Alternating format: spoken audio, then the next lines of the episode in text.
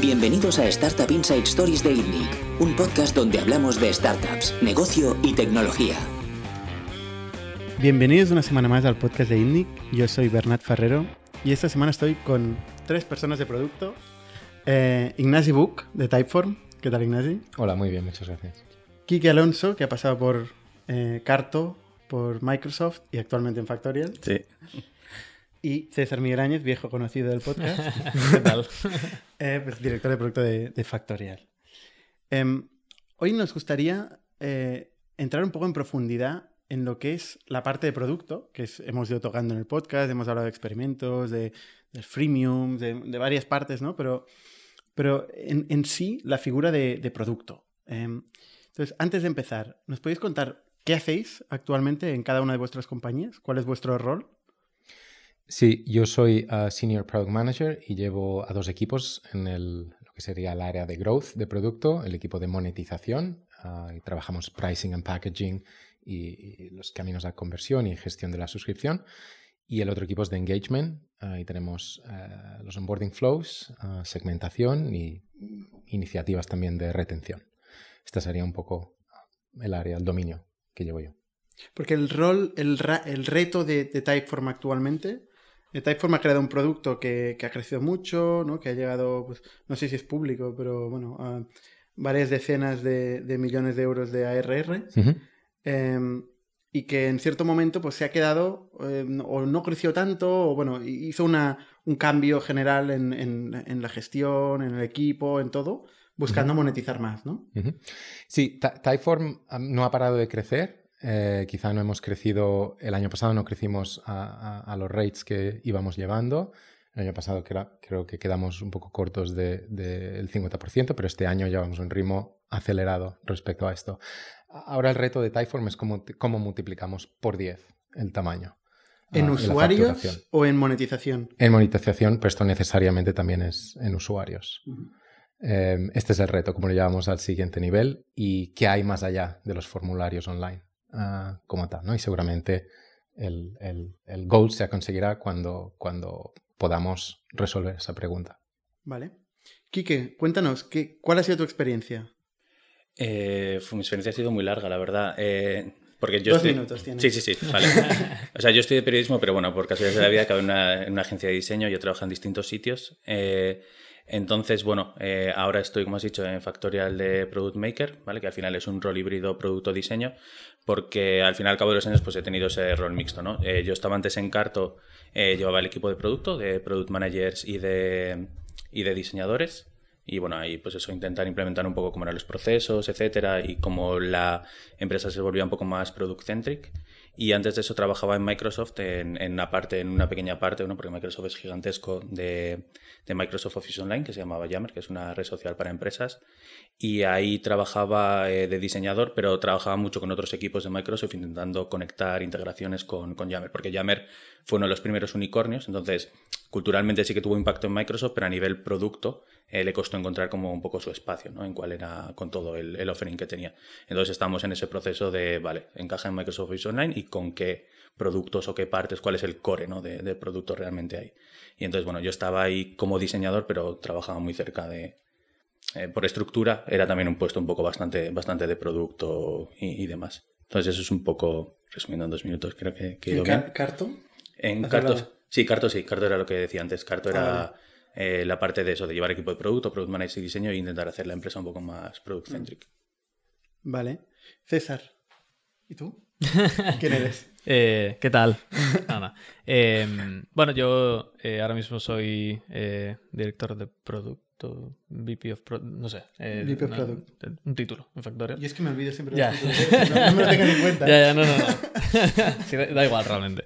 Eh, básicamente llevo el equipo de producto en Factorial, eh, que ahora mismo somos nueve personas, creo, contándome a mí. Eh, y hemos visto el, el- bueno, he visto el crecimiento de, de la empresa desde el principio, porque, bueno, em- empezamos aquí en, en Nitnik hace eh, tres años y medio, casi cuatro. Eh, y nada, pues eso, eh, haciéndolo crecer, multiplicando por 10 y por 100 y por 1000. Eh, Eh, podríamos empezar definiendo un poco qué es producto, ¿no? O sea, eh, producto, siempre ha habido producto, ha habido producto físico normalmente, ¿no? Producto digital es más moderno, pero bueno, se ha definido, em, bueno, más dentro del área de marketing, ¿no? El, producto ha sido una, tradicionalmente una parte de marketing, eh, igual que pues el pricing, la promoción o el placement, ¿no? Y es un poco la propuesta de valor que, una empresa tiene para un cliente, ¿no? es como tangibiliza, la tangibilización eh, de la propuesta de valor. Y, eso también se define muchas veces en los servicios, también se productiza en los servicios. Eh, en el mundo digital, ¿cómo, cómo se define producto? Eh, Ignasi, por ejemplo. Es una putada de pregunta, ¿eh? Porque siempre es, una putada de pregunta. raíz. Pero se me ocurría la, palabra esta de, tangible, ¿no? O sea, es, es, la manifestación de una solución a un problema.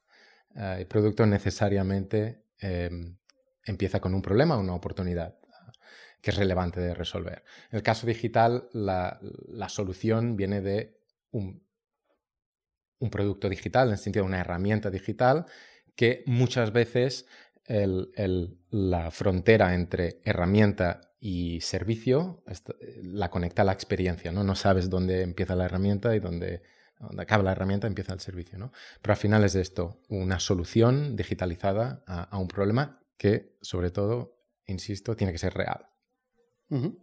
Quique, ¿tú tienes algo, algún matiz? Sí, o sea, me gusta, o sea, que es, una pregunta muy difícil, pero yo, siempre también pienso un poco en mi trabajo en que al final somos, o sea, el equipo de producto es un facilitador. O sea, las empresas digitales eh, y de producto, y bueno, las empresas digitales eh, crecen mucho en tamaño y en un momento hay tanta complejidad que alguien tiene que ser como el facilitador y que el que tiene en cuenta que todo el mundo eh, tiene su punto de vista o que, por ejemplo, es como muchas veces no eh, los objetivos de negocio pueden estar muy desligados de la solución tecnológica. ¿no? Eh, producto muchas veces tiene que estar ahí para proponer metodología, para proponer... Eh, para, para, saber, no solo para definir cuáles son los problemas, sino saber cómo vamos a solucionar esos problemas y que todo el mundo esté involucrado y que al final la solución pues también esté un poco alineada con el resto de la compañía. Entonces, no sé, es un poco también... O sea, tú te vas más de una cosa es que es producto, la otra es del rol de producto. Tú hablas del rol de producto. El rol del equipo de producto, realmente. Para mí es ese. Es un facilitador entre los distintos stakeholders de la compañía, la estrategia de la compañía, lo que se está observando en el mercado y un poco, pero al final implica tomar una decisión, ¿no? tomar una decisión y, y, acabar tangibilizando finalmente eh, algo. Y hacerte responsable del output, de lo que sale al final. Es como, o sea, tú o al final tú cuando tomas una decisión tienes input en muchos sitios. O sea, eh, tienes eh, desde los usuarios hasta negocio, marketing, cómo es la estrategia de to market, cómo, cómo es la competencia en ese momento, ¿no? Hay muchos inputs que, que el equipo de producto tiene que recoger y darle una forma y luego eso, pues ah, obviamente tiene un, output que puede ser tanto el equipo de desarrollo, puede ser cualquier persona, ¿no? Cualquier equipo, el que tal. Y también, en cierto modo, se hace responsable de que eso tenga una continuidad y tenga el impacto esperado, ¿no? O sea, para mí no existe como... No es un waterfall del equipo bruto está en esta parte del proceso, sino al final es un poco facilitador de todo. Pero bueno, es un punto de vista. Más que nada porque alguien podría argumentar que, que, realmente no hace nada producto. o sea, no, no, no pica código, ¿no? No va a ver, no vende, ¿no? No gestiona, o sea, que alguien podría decir, ¿qué hace? Pues facilita, ¿no? es que incluso, incluso con un background de diseño, muchas veces yo he visto muchos diseñadores que, dicen que hace un product manager. O sea, yo no necesito un product manager, yo tengo la capacidad de, de hacer lo que hace un product manager y es muy sutil, ¿no? Porque al final, pues es lo mismo dicen de un diseñador muchas veces, ¿no? Pero, pero creo que es esa persona que es un poco responsable de que todas las piezas estén unidas y tal. Y realmente si tu trabajo es invisible es que lo estás haciendo perfecto, porque ya estás eliminando la fricción. Eh, hay mucha gente que se apuntaría a eso. No, no, mi trabajo es invisible. Ya, ya, ya. Obviamente, de puta madre. seguramente es el menos invisible realmente del mundo real, pero, pero sí, sí. Eh, César, ¿tú tienes algún matiz? Tú vienes de, de, diseño propiamente, ¿no? Tú tienes otra, has tenido otra concepción históricamente de, de producto. Ahí, ahí sí que había algo tangible. Hmm, y realmente eh, es curioso porque eh, según pasa el tiempo, más voy eh, descubriendo qué son todas las cosas que, hace un product manager o, una persona de producto de, toda la vida. pero aún así, yo sí que creo que el equipo de producto, y es algo que, hacemos así en Factorial, creo que siendo una empresa que realmente el producto es lo que vendemos y es el, software y, no hay más que eso, es lo, que al final acaba aportando el valor a las empresas, las personas de producto en Factorial sí que tienen que tener un control del proceso bastante exhaustivo. Es decir, no es solamente, como, como Kike decía, eh, una pieza que pues, está dentro del proceso. Dice, vale, pues los inputs son estos, vamos a priorizarlo y esto es lo que, lo que hay que hacer en este orden. O sea, no es solo eso, sino que también hay que ser owner del output, eh, que al final es la solución tecnológica que los eh, developers en nuestro caso acaban implementando, y de los outcomes de negocio que tienen esas cosas que, que producimos. Si no tenemos el control de, de todo ese contexto, el trabajo yo creo que será... o sea, no no, veremos los mismos outcomes. Es decir, si simplemente la persona se, dedica, lo que, digo, a, priorizar y luego se olvida un poco del proceso, eh, no hay un owner aparte de negocio de, esos outcomes. Y si está desligado, no funcionará bien. Al final, claro, es tan genérico que podría ser aplicado a muchos. O sea, podría ser el CEO de la compañía, el, director de producto, tal y como lo estáis definiendo, ¿no? Porque es definir la propuesta de valor. De hecho, probablemente el primer día de una compañía el que hace producto es el, fundador, ¿no? El, CEO es el que está hablando con el cliente y está imaginando, ostras, yo esto lo puedo, esto lo soluciono yo, ¿no? Sí, sí, sí.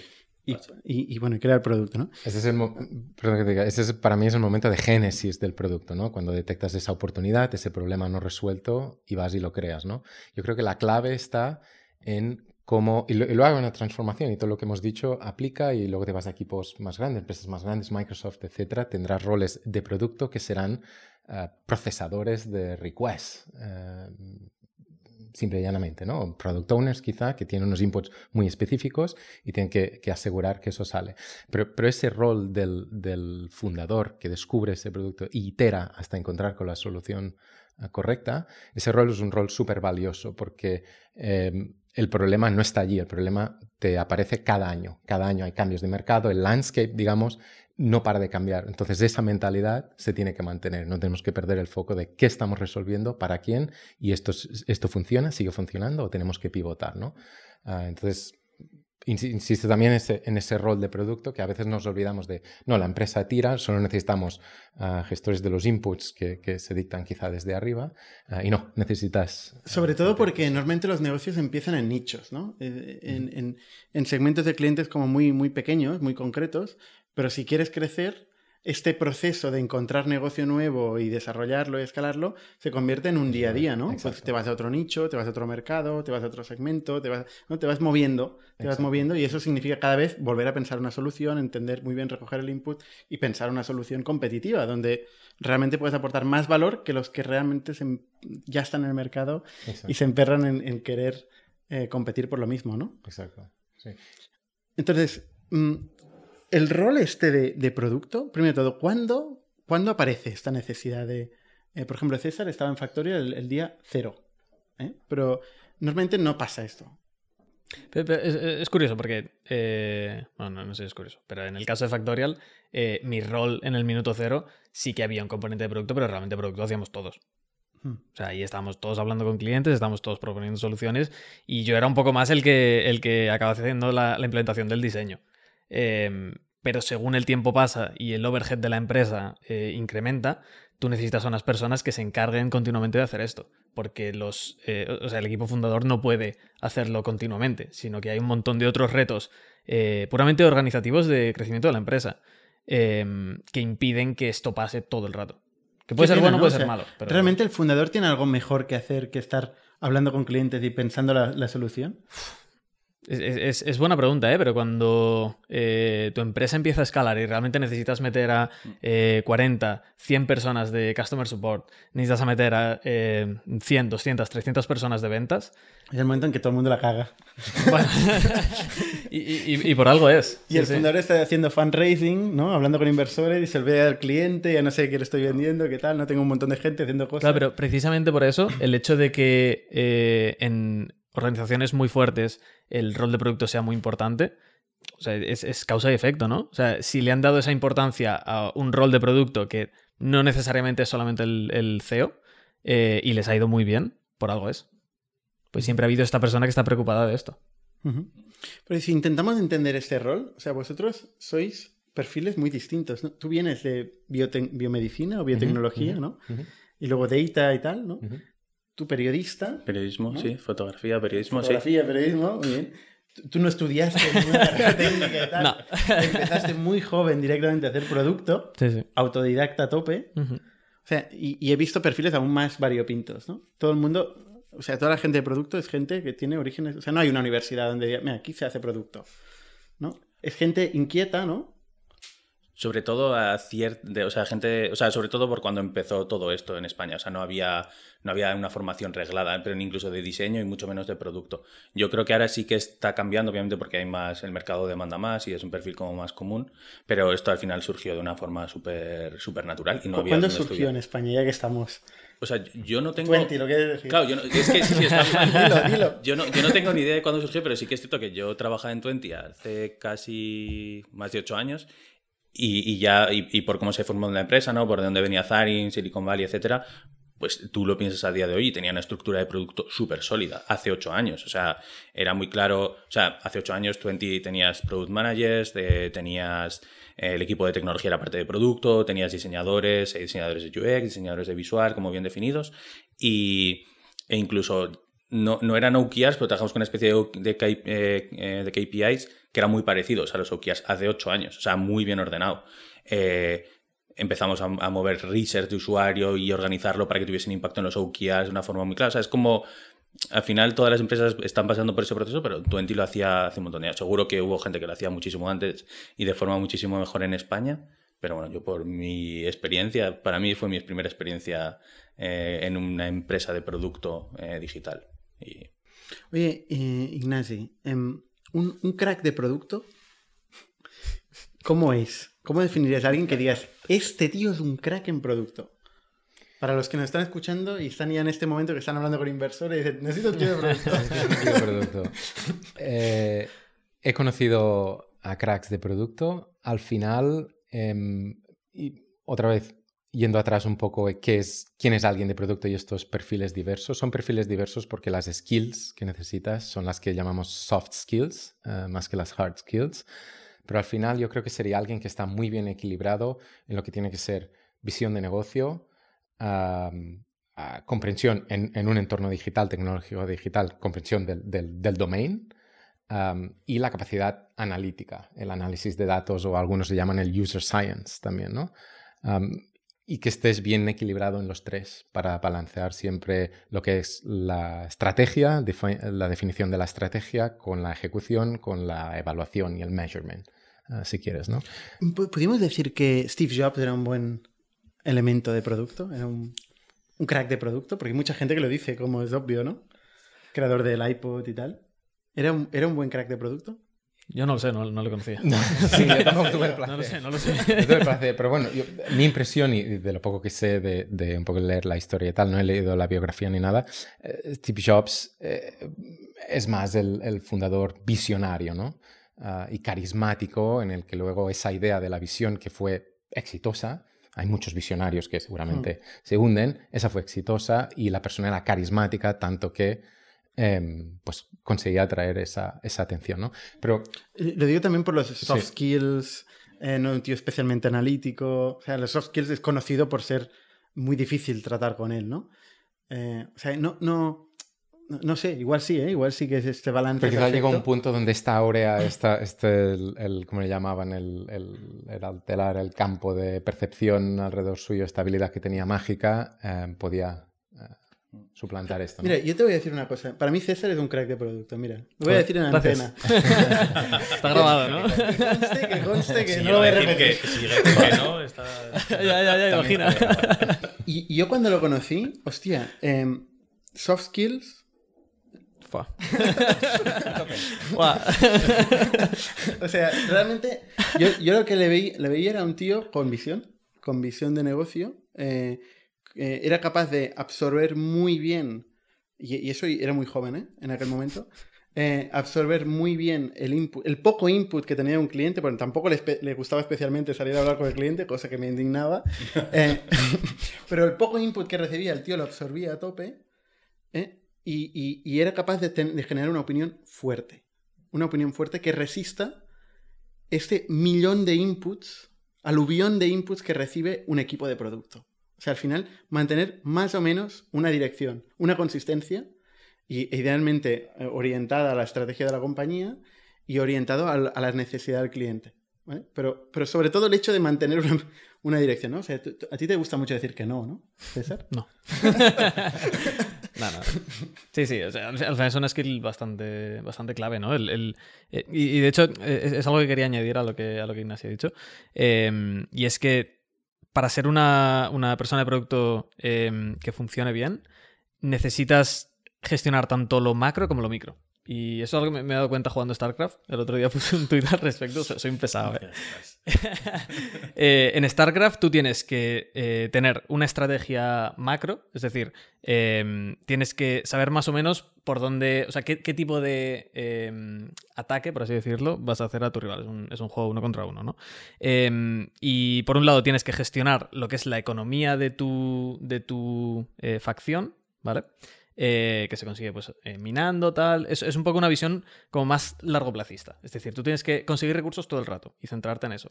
Y al mismo tiempo tienes la, parte micro, que es eh, pues en los ataques que hagas a tu rival, tienes que gestionar cada una de tus unidades de la mejor forma posible, mientras mantienes la parte macro. Entonces yo creo que el producto es algo similar. Es, tienes que entrar hasta el final donde te necesiten de los proyectos, pero a la vez tienes que mantener esa visión un poco más global más macro de hacia dónde va la empresa, hacia dónde va el producto, intentar juntar las dos sin que nada se rompa, ¿sabes? Yo creo que ese es el, mayor reto que al menos tengo yo como, persona de producto. Y, es súper interesante porque eh, respecto a lo macro y micro, o sea, yo antes de llevar el equipo de producto en Carto, dije, soy, lo llevo durante un tiempo hasta que encontremos un head of product, porque obviamente, pues bueno, eh, y hicimos, hicimos un montón de entrevistas a head of product y mucha gente era product manager muy seniors que venían a entrevistar y demás. Y una cosa que te das cuenta es que mucha gente es incapaz de diferenciar ese micro-macro. O sea, muchas entrevistas eran como, pues ¿cómo solucionarías esto? Es como, y es como eh, la persona bajaba al barro, ¿no? Pues yo haría un resto de esto y aquí no sé qué tal. Es como, no, no, es que, claro, cuando eres head of product, por ejemplo, eh, tú tienes que trabajar con la estructura, tienes que hacer que la gente vaya en una dirección, necesitas, necesitas pensar en los perfiles que necesitas, ¿no? Necesitas eso, una visión un poco más macro de cómo, eh, cuál es tu lugar en la, empresa y cómo influyes a la distinta gente que trabaja. No influyes, cómo trabajas con la distinta gente que hay en la empresa, ¿no? Pero tu trabajo igual está más con leadership, etcétera, y, poner las piezas y los puntos de contacto con el equipo, ¿no? Y, buah, eso era como que bueno, así me quedé quedando el puesto yo, pero eh, sí. Tengo que decir que, que, esto que estáis definiendo no aplica a producto, ¿eh? aplica absolutamente a todo. o sea, ventas, por ejemplo, pues tú puedes llevar ventas, ¿no? Y tienes que tener una estrategia pues macro, de ver los distintos equipos, cómo se mueven, en qué mercado, en qué segmento están, cómo, cómo generan pipeline, cómo lo trabajan, cómo lo cierran. Eh, o la ingeniería también, o sea, la, propia gente que escribe código, pues puede estar pensando en, a nivel micro cómo funcionan estas piezas y cómo funciona la arquitectura en su conjunto, ¿no? Sí. Pero, pero es algo que no es muy común, porque, por ejemplo, o sea, en, Microsoft era un poco distinto, ¿no? Y igual era porque era una empresa muy grande de Estados Unidos y demás. Eh, y, a mí era algo que en su momento me frustró bastante, ¿no? Y era, eh, me acabé dando cuenta de que, claro, es una empresa tan grande, los, los, puntos de decisión en cómo estaba estructurada la empresa estaban muy definidos. Eh, un diseñador nunca iba a tomar una decisión mínimamente estratégica. Y, y de hecho no buscaban perfiles con, ese, con esa capacidad, por decir de algún modo. O sea, había gente ahí, ¿no? Pero que nos frustrábamos mucho, pero igual se centraba como más pues en los no eran ni program managers, ¿no? Lo llamaban, etcétera. Esas personas sí que estaban a nivel estratégico, definían y podían hacer esas cosas. A nivel diseño, y aquí puede ser por muchas cosas, ¿no? Porque era muy difícil encontrar muchos diseñadores, porque obviamente es mucho más fácil medir un output de una pantalla que, de otra cosa, ¿no? Que de una definición y tal. Por ejemplo, ahí el, rol de un diseñador era completamente distinto. O sea, no era, no era, era un trabajo micro de producción no, en ningún momento, eh, aunque fueses lead de diseño seguramente, te pedían ese nivel macro. Entonces, Microsoft. Sí, eh, ahí varía un poco, ¿no? También dependiendo de eh, las empresas. Oye, vosotros que habéis tenido que buscar gente de producto, ¿cómo se encuentra alguien de producto? Porque, claro, puede ser, mm, puede venir de biomedicina o puede ser periodista.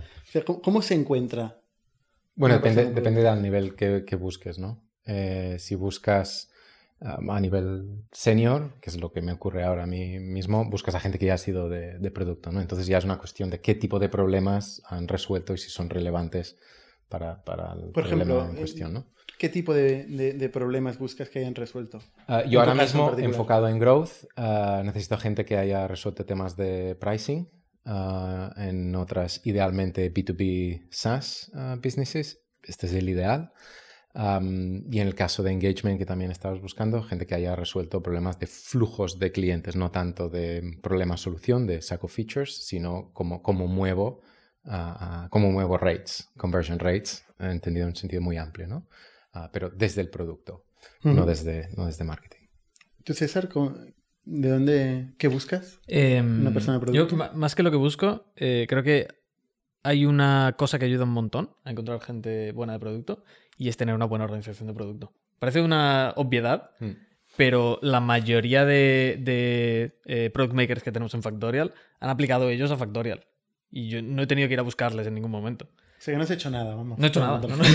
Llegado, has abierto la puerta. No, no, pero o sea, realmente el factor, yo creo, más importante es tener una buena organización de producto y, y hacer marca en ese sentido. Es decir, que la gente conozca Factorial en este caso por cómo pensamos en producto, por cómo ejecutamos. Es lo que más talento atrae. Sí, sí, El, claro. el pobre emprendedor que está intentando entender cómo encontrar el tío de producto, ahora tiene el dilema de decir, bueno, sí, claro que no tengo organización de producto, no tengo nadie de producto. ¿De dónde lo saco? ¿El primero de dónde sale? ¿El primero de dónde sale? Uf. Em, Necesitas un reto. O sea, yo diría es, es hmm. dejar muy claro cuál es el reto para esa persona y ser transparente con ella. O sea, sobre todo si estás buscando igual una persona más senior, eh, es como, pues mira, vas a ser la primera persona, esto es lo que queremos hacer, te vamos a dejar todo este espacio y demás. Y seguramente habrá mucha gente que trabaje como en organizaciones muy cerradas o se sienta como muy atrapado en su día a día y quiera abrir un poco. Y yo creo que esa es como una muy buena forma de encontrar a alguien. ¿Creéis Y- que.? sí. Sí. No, no, y exponerlo claramente, básicamente. No. ¿Creéis que los primeros perfiles de producto tienen que ser también programadores o diseñadores o ambos? Voy a Bueno. dejar que otra persona responda a esto. Y me miro a mí. Em, y tiene que ser alguien que, que- que se, se- se- o sea, se tiene que poner a, a crear de alguna manera, pero tiene que ser alguien que no le cueste lo que decíais antes del costar salir del edificio, ¿no? Porque se, se tendrá que patear eh, como un, un tío de ventas eh, tradicional, si quieres, eh, la calle, seguro. Am, será un rol raro, ¿no? Seguramente si es el primero que buscas, tiene que ser alguien que te ayude, eh, que te ayude en esa descubierta del product market fit. Pero si buscas a alguien de producto, querrás a un ejecutor, alguien que pueda traducir eso y asumir lo que hablamos antes, el ownership de la solución y la evolución de esta, ¿no? Luego necesitas a alguien que, que acabe ejecutando. Am, haber caminado este camino antes, tan confuso, tan incierto y tan am, lleno de piedras, seguramente es una buena señal para el siguiente. Voy a hacer de Polymal un poco. Adelante, Eh, esto estamos. no, pero también, o sea, puede existir el riesgo de que si esa persona se siente muy cómoda, o sea, que decir ese producto, pero ha hecho desarrollo o ha hecho diseño, que al final acabas contratando un desarrollador o un diseñador, ¿no? Porque al final, eh, sobre todo si es una empresa más pequeña, te acaban empujando como al el día a día te puede acabar comiendo, ¿no? Entonces, está guay que sea una persona que ha recorrido ese camino, pero también tiene que tener como un- hay que tener mucho cuidado al final, ¿no? De, oye, tus roles de producto, tu valor, o sea, tu valor está en producto, está guay que tengas que tocar ciertas cosas, pero no es el core, porque, o sea, yo, he visto cómo ha pasado muchas veces, ¿no? De, pues, eh, product managers o diseñadores que pueden hacer código, por ejemplo, y se pasan el... Y ellos mismos hacen el código en vez de, eh, o programan, en vez de ir donde el desarrollo y decir, oye, pues necesito una mano, o ir donde su jefe o lo que sea, decir, oye, aquí necesito alguien que me ayude con esto, aunque yo pueda hacerlo, pero no es mi core. Eh, no es Ab- por eso. absolutamente. Y, y de hecho, es- es- estoy completamente de acuerdo. Si esto es lo que ocurre, est- esta persona no es de producto. Es- Sin embargo, a ti te gusta diseñar, ¿no? ¿También? ¿O no? Sí, sí, sí, sí. A mí me gusta diseñar ¿Y y, me gustaría y eres probar. producto también. Y soy producto, sí. Vale. No tengo más preguntas. No, pero va con cuidado, va con cuidado, no te preocupes. No te quedas ahí diseñando y te olvidas de todo, ¿no? No, pero, pero claro, es, es la, es mi diferencia. O sea, yo, o sea, al final para mí es producto diseño es un rol híbrido en este caso. Y, y realmente diseño solo como una mi manera de comunicarme, ¿sabes? Es como yo como product manager, o sea, si fuese un product manager, pues igual me comunicaría con un PRD, ¿no? Un Pro No sé qué- Requirement, no sé un un PRD. eh, Product Requirement Document, creo que son las Demasiado siglas. tiempo en Microsoft, ¿eh? No, eso, eso- eso- eso viene de Twenty más, pero sí. Ah. Bueno, un, un documento de requisitos de producto, ¿no? De esto Vale, vale. uno de estos que infumables de 10 páginas.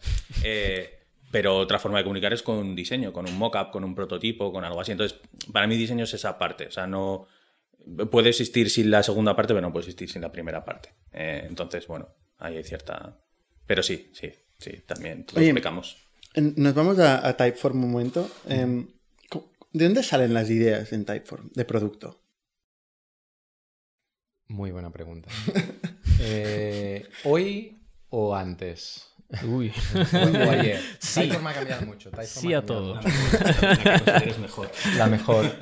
Un híbrido de los dos seguramente. Ahora somos muchísimo más analíticos que, que la empresa ha sido en su historia, pero quizá menos ah, creativos. ¿no? Typeform ha sido un- una fuente de creatividad increíble y sigue siéndolo como empresa, no tanto en el producto en sí, quizá recientemente, como empresa lo seguimos siendo. David Okuniev, uno de los dos fundadores, sigue en la parte de ah, RD y ha lanzado un nuevo producto, VideoAsk Videoask. ah, que está funcionando súper bien. Entonces, esa creatividad la empresa la retiene, ¿no? Typeform como producto, yo creo personalmente, y sin tapujos, creo que se ha frenado un poco. Y, hemos analizado mucho el mercado y qué está pasando con la competencia. La hemos visto a cortar distancia.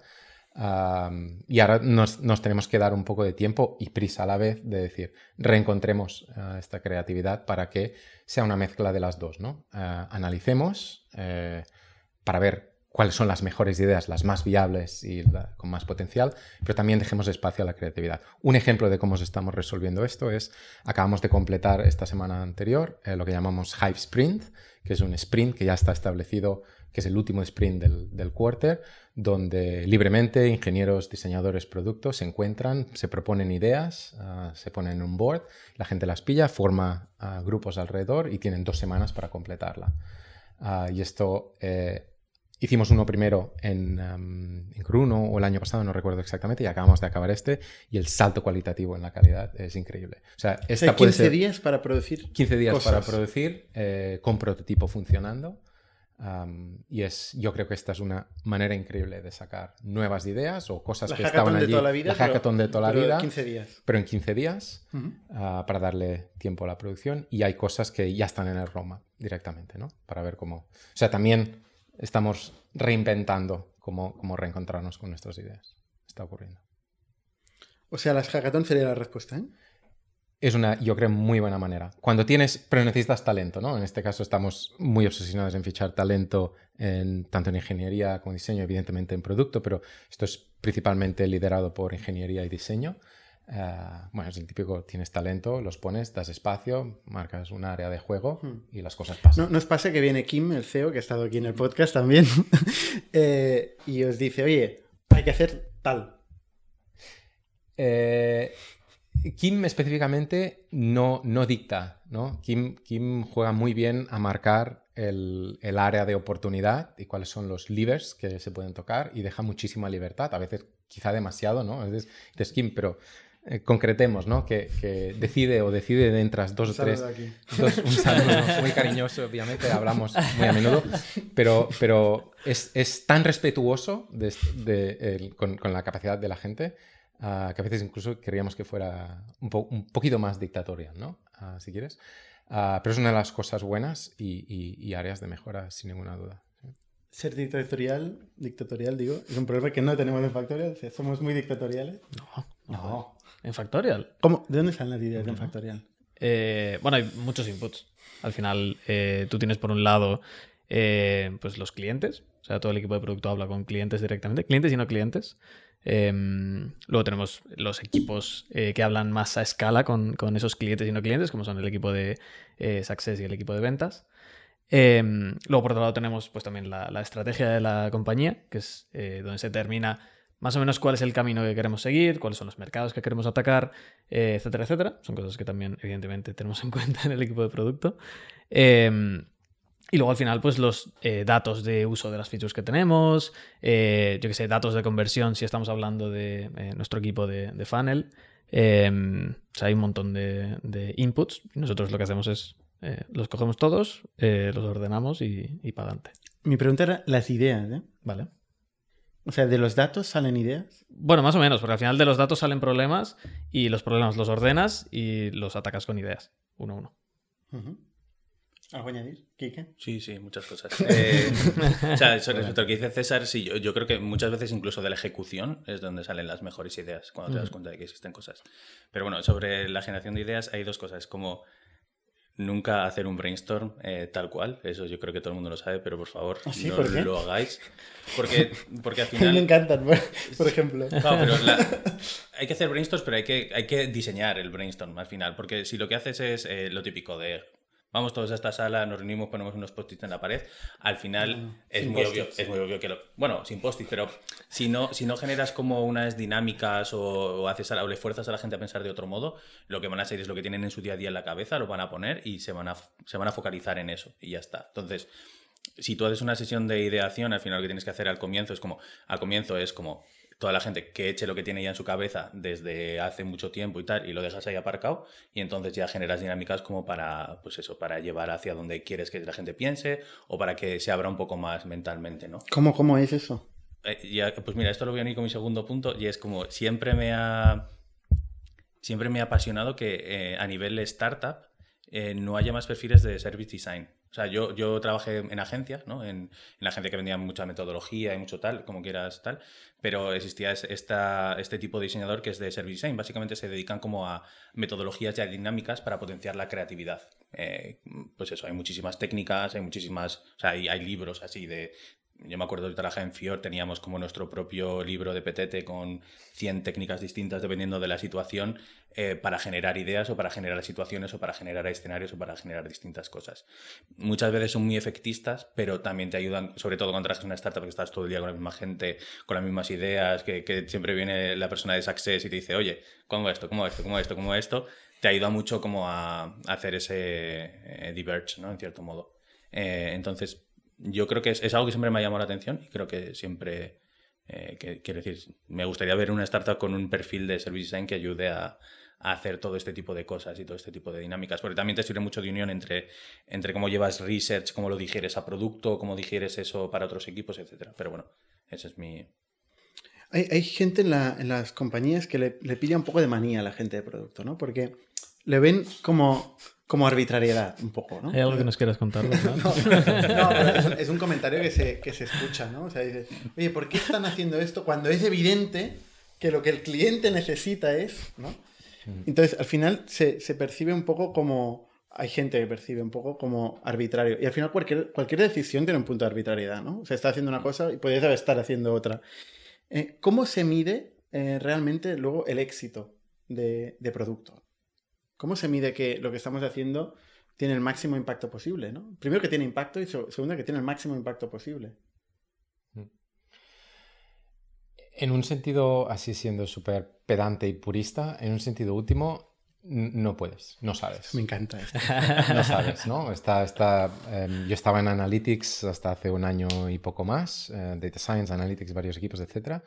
Y, seguía, por ejemplo, al, que fue, ah, no me acuerdo el nombre, pero al que fue Head of Analysis en, en Etsy y hablaba de, de la progresión de Etsy, ¿no? Y, mostraba, ah, no me acuerdo los detalles, pero mostraba un gráfico donde el crecimiento de Etsy, creo en facturación, y los varios releases ah, del producto en el crecimiento, ¿no?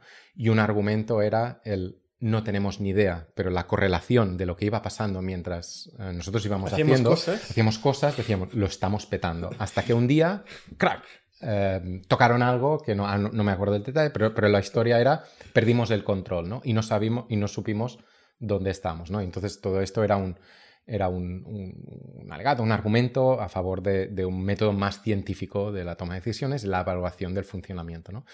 Y creo que esto, esto seguramente ocurre, es a pesar de, muchas veces estas, las empresas nos- y los productos nos funcionan a pesar del trabajo que ponemos, que es un- una visión un poco dantesca. Ah, pero al final, ¿cómo mides? Eh, yo aquí introduzco la idea de la hipótesis, ¿no? Ah, a nivel micro, la hipótesis en estos entornos la tratamos en el concepto de A-B test, necesitas una hipótesis contra la que estás testeando y una métrica para medir, pero la llevo más a nivel de estrategia y de empresa, ¿no? Al final la empresa o la startup que está empezando tiene una hipótesis enorme, que hay un mercado, un problema que, al que le aplica la solución y que además la tuya es la buena y la que van a comprar, ¿no? Esto es una hipótesis enorme. Em, si conseguimos em, la disciplina de buscar y generar las hipótesis o las assumptions que estamos haciendo en todas las decisiones, encontraremos la medida o la métrica o el indicador que nos puede indicar si esto funciona o no. En algunas condiciones podremos generar los control test, A-B test, a un nivel más ejecutivo. Y dices, pues mira, hago un split del tráfico y tal, y tendrás un método más, más fehaciente de que esto es así. Pero aún así, mm, habrá cosas que se te moverán, no podrás explicar. A un nivel más macro es, creemos que esta es la manera, pero no podemos duplicar en otro universo paralelo la empresa. Eh, la dirección de este año es tal, ¿no? Pero algún momento tendrás que parar y evaluar si lo que hiciste y la asunción que, generaste al principio sigue siendo válida. ¿no? El, el es un, es un, concepto interesante, pero realmente implementable, implementable es a nivel muy micro, porque precisamente tú lo estabas diciendo, ¿no? Si tienes una hipótesis de una solución a un problema, eh, o sea, hacer dos soluciones es el doble de coste, ¿no? Con lo cual, realmente una cosa es testear un subject line en un email. Eh, o un botón, el color de un botón, pero cuidado con hacer dos soluciones que requieren dos equipos de ingeniería. Pero ojo, pero, luego está la alternativa, ¿no? No, es tanto hacer dos, soluciones en el sentido que es mucho más fácil hacer, yo qué sé, 15 combinaciones de, de colores, de copy, eh, que puede hacer Google y Microsoft y demás, y lanzarlas y la que gane gana. Ah, en este caso es tú tienes la solución que ya tienes que haber trabajado, tiene que venir de unas observaciones, o sea, el riesgo en sacar esta solución ya lo tienes que haber reducido mucho antes, ¿eh? con la investigación, prototipos, validación, etc. O sea, si ya llega a producción es que ya tienes bastante confianza. Pero a ese momento de salir no necesitas una solución alternativa, necesitas la no solución. Entonces exploras los grupos con solución y sin solución y, mides el comportamiento. Sí, o sea, muchas veces hablamos de A-B, pero es a control, es A, control, es a control, control. O sea, por ejemplo, basaba en, Microsoft, todo iba, o sea, no podía sacar nada que no pasase por un A-B test, pero siempre era A contra control, ¿no? Que era lo que tenías en producción ahora. O sea, lo que tienes ahora y, lo que has hecho nuevo. Que si no funciona lo que has hecho nuevo, lo tiras a la basura o lo cambias y lo vuelves a probar. Eso es, o sea, de, hecho algo que me explotó la cabeza cuando fui a Redmond es que todas las reuniones de producto, cuando empezabas un proyecto, no, no se hablaba, ni siquiera empezamos con la hipótesis, ni con que vamos a hacer esto, vamos a rediseñar esto, vamos a probar esto. No era como qué métrica queremos mover y cuándo queremos moverla. Y ya está. O sea, pues quiero eh, quiero eh, un 2% más de usuarios activos utilizando esta feature o lo que sea muy específica. Y a partir de ahí es cuando empezabas a hacer hipótesis, solución. En base a esa hipótesis empezabas a hacer exploraciones y en base a eso hacías una u otra. Y entonces todo lo que se implementaba pasaba por un A-B test, pero básicamente era esta solución contra lo que tenemos ahora. Si esta solución llega al objetivo que hemos marcado de comienzo y que el leadership ha comprado, eh, pues release, sin problema. Si está un poquito por debajo pero le hemos potencial, pues iteramos. Si vemos que está en cero o por debajo, pues eh, a, la basura. Entonces, lo que era muy importante era lograr trocear esos test al final de una forma en la que si fallaba, eh, pues el core de la idea, en cierto modo, pudieses iterarlo, ¿no? Porque, o sea, era básicamente buscar los parámetros en los que ibas a medir dónde estaba el éxito o el fracaso y poder iterar más de esos. Pero esa era un poco la forma de asegurar el éxito. Curioso porque esto tiene mucho sentido en, soluciones que tienen mucho volumen, eh, como es el caso de Microsoft o Typeform, que hay centenares de miles de usuarios probablemente diarios utilizándolo. Eh, el típico emprendedor que está empezando y tiene cero eh, usuarios utilizándolo, esto no, no, le va a servir. Es, la diferencia al final cuando todavía estás en la fase estratégica de crecer a nivel de fichas y tal. O sea, en Microsoft, en Microsoft también pasaba, o sea, una anécdota es como pues eh, un día Satya se sentó al lado del CEO de, de Starbucks y le dijo, ¿por qué os habéis pasado a Workplace, ¿no? A Facebook. Dijo, pues porque no te, porque Facebook tiene una videoconferencia de la leche y O365 no tiene todavía una buena videoconferencia para hacer un all hands a toda la empresa. Obviamente esa feature se iba a desarrollar, se mediría, pasaría por los canales habituales, pero esa feature iba a pasar en producción porque para Microsoft era un checklist de tengo que tener esto para, para luchar en, en mercado, ¿no? Pero, pero bueno, en general la mayoría de esas fichas ya cuando tu producto tiene muchos años, pues ya, ya las has cubierto, entonces puedes... ¿Algo añadir, César? ¿El éxito de, no, no, de producto? Es lo que iba a comentar, de hecho, que esto en procesos iterativos sí que funciona, o sea, sí que puedes hacer la, la versión nueva con la, con la, de control, pero cuando está todo por hacer, eh, good luck. Oye, un, antes hemos hablado de un tío crack de producto. Un tío malo de producto, ¿cómo, cómo lo reconocemos? ¿no? Porque claro, como parece tan difícil de determinar, o sea, ¿cómo, cómo lo identificamos a un, un patata de producto? Yo lo tengo clarísimo.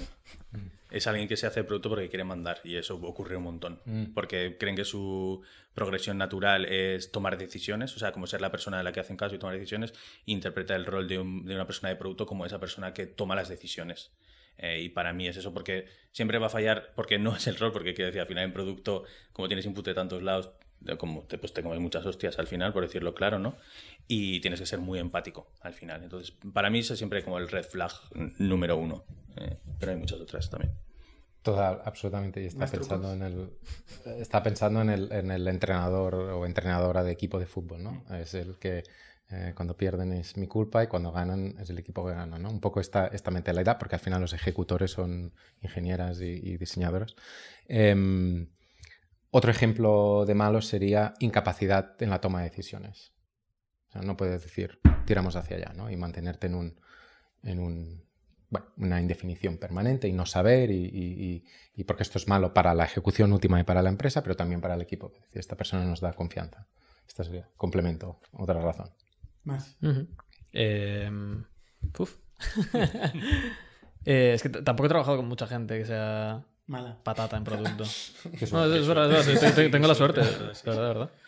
Eh, diría que una, una, persona que se centra demasiado en eh, procesos, metodología, pero no acaba tocando el, el, producto real ni hablando con la gente, sino que eh, todo tiene que pasar por un proceso, que es, es algo que hemos hablado eh, frecuentemente.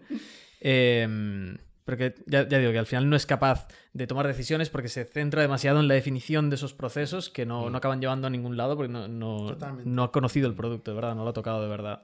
Eh, yo diría que eso es eh, algo negativo, que esto sí que lo he visto alguna vez. Esto se ve mucho, o sea, gente que se pierde en la metodología, en el proceso eternamente hablando del cómo y no sabe de qué, ni de dónde viene, ni de dónde va, ¿no? Es, es importante el proceso y la metodología, ¿eh?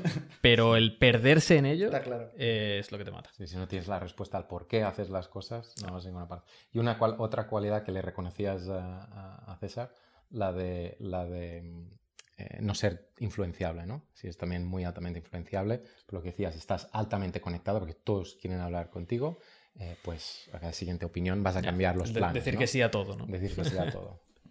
Sin ser ciego, al final. Ser no, capaz que... también de racionalizar. Ex o sea, exacto. Poco, tienes que escuchar, pero, todo. pero luego decir. Oye, ¿y la productividad? Porque, claro, vosotros, si un día no vais a trabajar, eh, o sea, vale, ahora en Zoom, por ejemplo, ¿no? Todo el mundo en su casa. Si algún día no, no hicierais nada, ¿alguien se daría cuenta? O sea, vuestro trabajo no es lineal, ¿no? Lineal tiempo y output, ¿no? Con lo cual, igual un día no vais a trabajar y nadie, nadie se entera.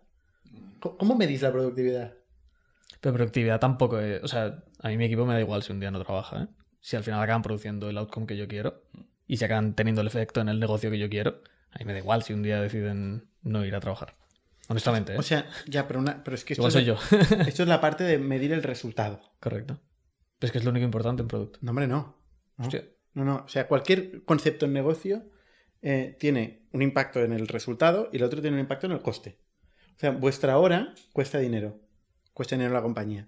Y no es lo mismo hacer algo en un día que hacerlo en un año. Claro, pero las horas que yo estoy eh, en mi casa solo pensando en Factorial, que esto pasa mucho, ¿verdad? eh, esto no se mide. O sea, para mí el tema de las horas, eh, honestamente, me, me, me da igual.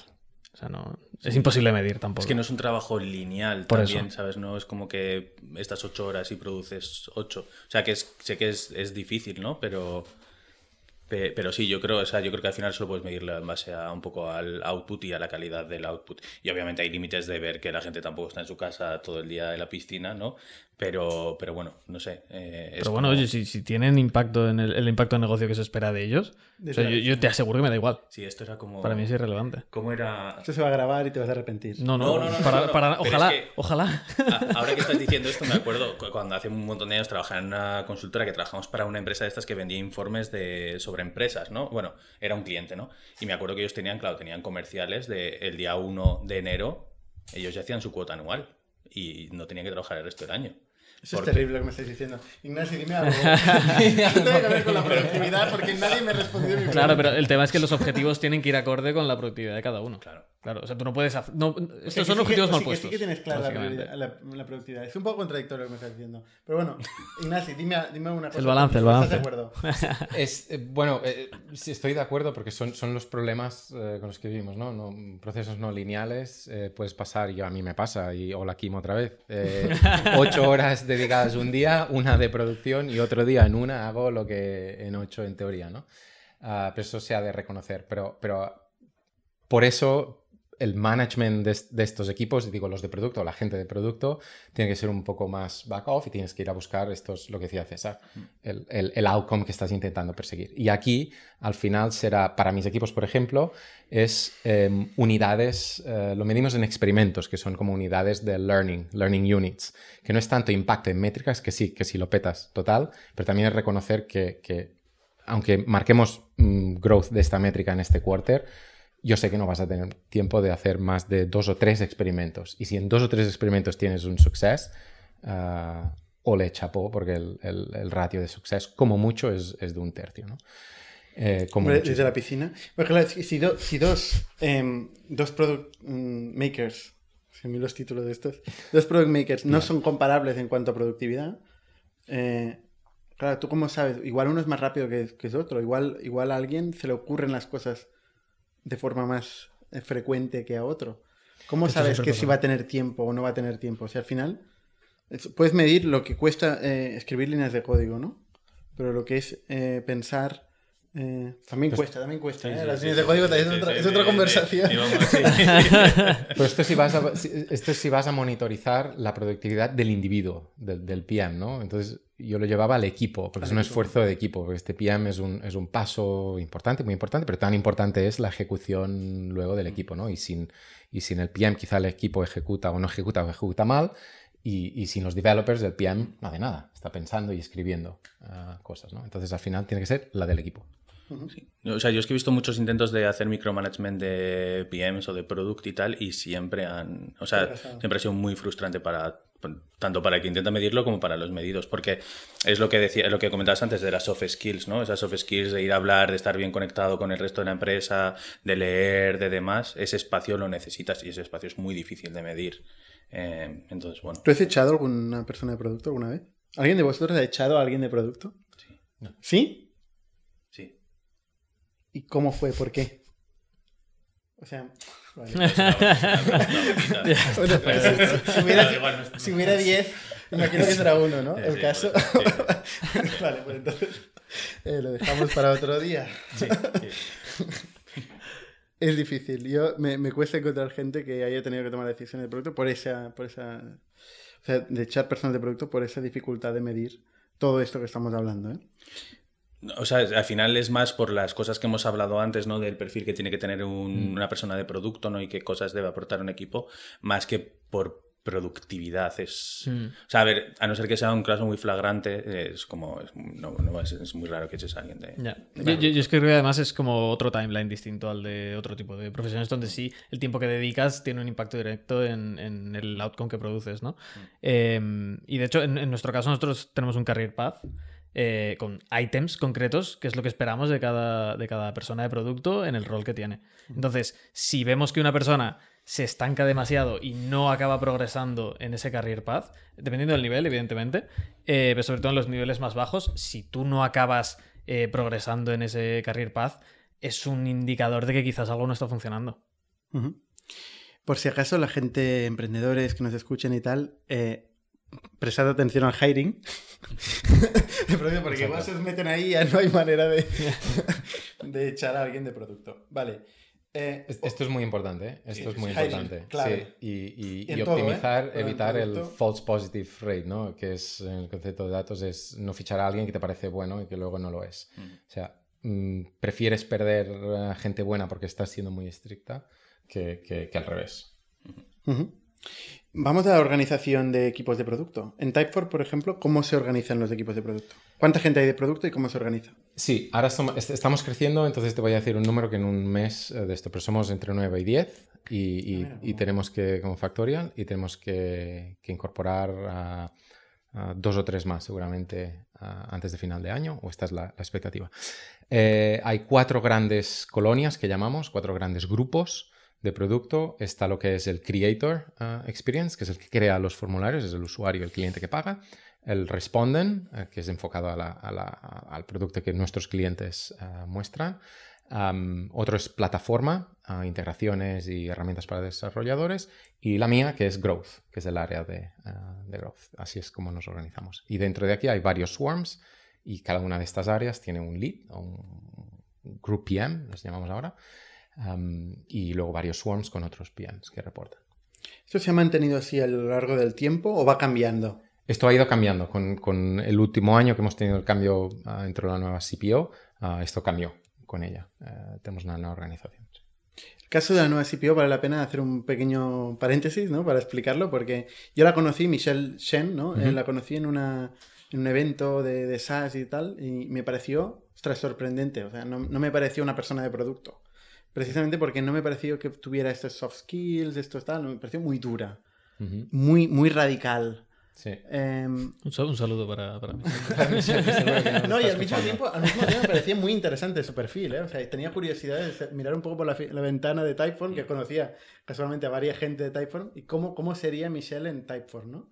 ¿Cómo, cómo fue el, sí, incorporar eh, una persona que para dar venía de OFO, Uber... Eh? Exacto, para dar contexto, porque la gente ni la conocerá, ni, ni la conoce ni la conocerá seguramente. Eh, Michelle Chen era una persona que venía con una experiencia brutal, sobre todo de internacionalización de grandes productos, uh, Uber, Ofo, etc. Uh, y es, tiene un background tecnológico, pero ha sido ya desde hace muchos años una ejecutiva de producto. Entonces venía con una visión muy fuerte de cómo tiene que ser producto al estilo uh, Silicon Valley y una capacidad inmensa para crear equipos y hacer el coaching de los equipos, ¿no? Y una manifestación soy yo mismo que me encontró eh, como senior data scientist, me encontró haciendo de producto porque se habían ido los product managers y, luego me invitó a formar parte del equipo de producto, ¿no? Fue un poco um, unrequested. Se te descubrió Michelle bueno, yo me metí, en un momento de confusión, me metí en el equipo de producto sabiendo que entraba Michelle y me presenté y digo, hola, mira, he tomado yo la posición porque el que había aquí se ha ido. Es como el del conductor, ¿no? Que, iba bebido y se pone al lado. Em, y, me tomó, me dio la confianza y, me ha hecho crecer en un año de manera brutal, ¿no? Pero, pero porque es una persona que entendía muy bien, una coach excelente, entendía muy bien cómo progresa la gente y cómo marca los objetivos y analizaba muy rápido dónde estás tú, qué skills tienes y qué necesito. te hacía este pairing, un career plan brutal y, un constante feedback. ¿no? En este sentido ha sido... ¿Venía con ideas de negocio propiamente? De... Venía con ideas de negocio, pero no venía con, em, venía con líneas generales quizá. Eh, no tenía tanto una idea muy clara y muy específica de qué tenía que ser uh, Typeform y hacia dónde llevarla. ¿no? Quizá esto lo, es lo que le, faltó un poquito más, pero esto estaba también en el equipo. Um, hay otro compañero, uh, Thais Wharton, que era uno de los más senior PMs que estaba en el equipo, que este se quedó del mundo antiguo y es el que tenía realmente el domain knowledge de, de qué es Typeform y, quién es el cliente y hacia dónde podemos tirar. ¿no? Y los dos hicieron un equipo brutal. Ah, yo complementaba el área de más de analítica, de estrategia, de engagement model. y, así es como hemos funcionado este año. ¿Y en el caso de Factorial? ¿Cómo se organiza el equipo? Ah, perdón. Eh, sí, pues eh, en Factorial somos eso, somos eh, nueve personas en producto. Em, y además lo, lo, curioso de Factorial es que eh, estamos divididos en equipos, pero vamos rotando cada, cada trimestre por ahora. Em, creemos que el em, cambiar a gente de equipo, tanto personas de producto como de development, es un tema un poco eh, controversial, ¿no? Esto, cuando, lo he contado por ahí, eh, alguna gente dice, hostia, qué, cosa más rara. Em, pero creemos que el tocar distintos dominios cada poco tiempo enriquece muchísimo a las personas. Y hace también que esas partes del producto que pues una persona ha estado tocando durante tres meses, otra persona eh, tenga ojos nuevos y mm, aporte soluciones que no se le habían ocurrido a la persona que está trabajando en ello. Entonces, es, es algo que, vamos haciendo. Ahora mismo, de hecho, eh, lo que hemos hecho ha sido tres equipos enfocados en distintos países. Em, tenemos un equipo de growth, por así decirlo, em, que es global, eh, aplica a todos los países por igual. Y por último tenemos un equipo centrado en, el core de Factorial, que es el core más tecnológico de, la plataforma, em, que se encarga pues, tanto de cosas más técnicas como también del design system, o sea, la implementación del design system, cosas así.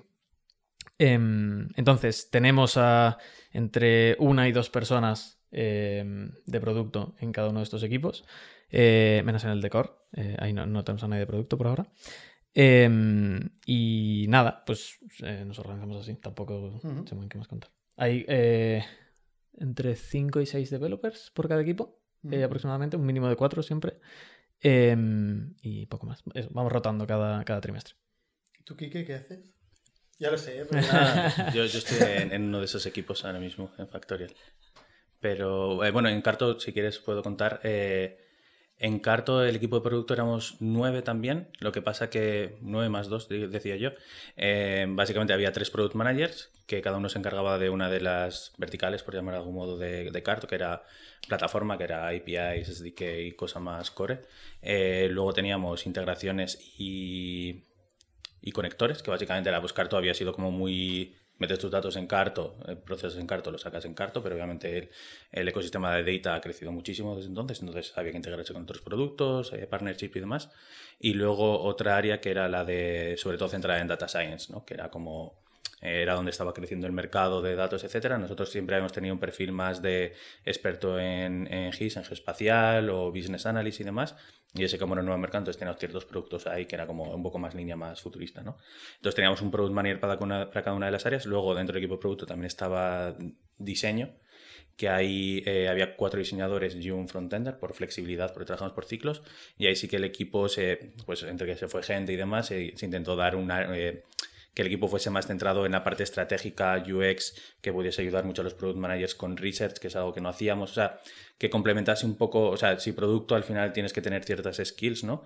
Que los diseñadores y los product managers se complementasen de algún modo para, que básicamente trabajasen juntos en el mismo problema, en la misma solución y tal, no, no que fuese un flujo ahora pasa, entonces se complementaban ahí. Y luego teníamos dos perfiles que no eran de producto, dependiendo de otros equipos, pero era el product marketing, la product marketing manager en Virginia, que básicamente era el go-to-market de toda la parte de producto, de cómo se comunicaba y demás, y la parte de Product Solutions Manager, que ese nombre nos inventamos, que era toda la parte de cliente y demás, ¿no? que todo el feedback que venía del cliente también eh, a canalizarlo un poco a partir, a partir de ahí.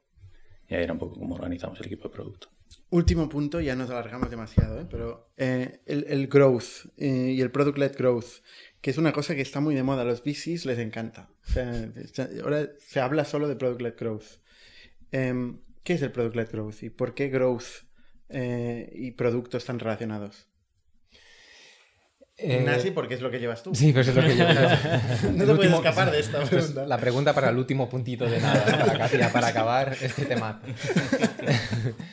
Eh, al final, y, tampoco me sé una, definición de, diccionario, pero es, es, eh, un poco la, impresión que tengo y lo que leo y lo que vivo en Typeform.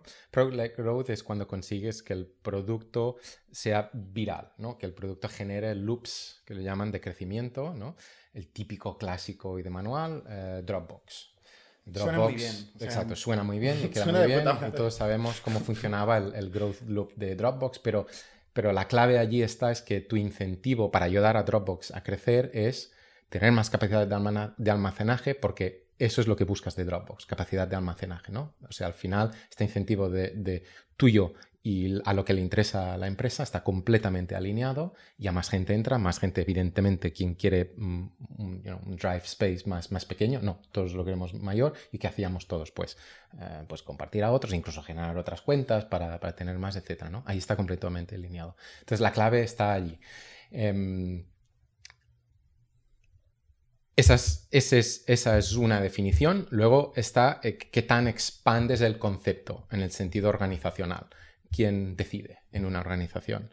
Cuando ya tienes una estructura, si es como funciona el producto, es como una maquinita que va sola, pero cuando tienes una organización con, leadership team members que representan a las distintas áreas, etcétera, ¿qué quiere decir product-led growth?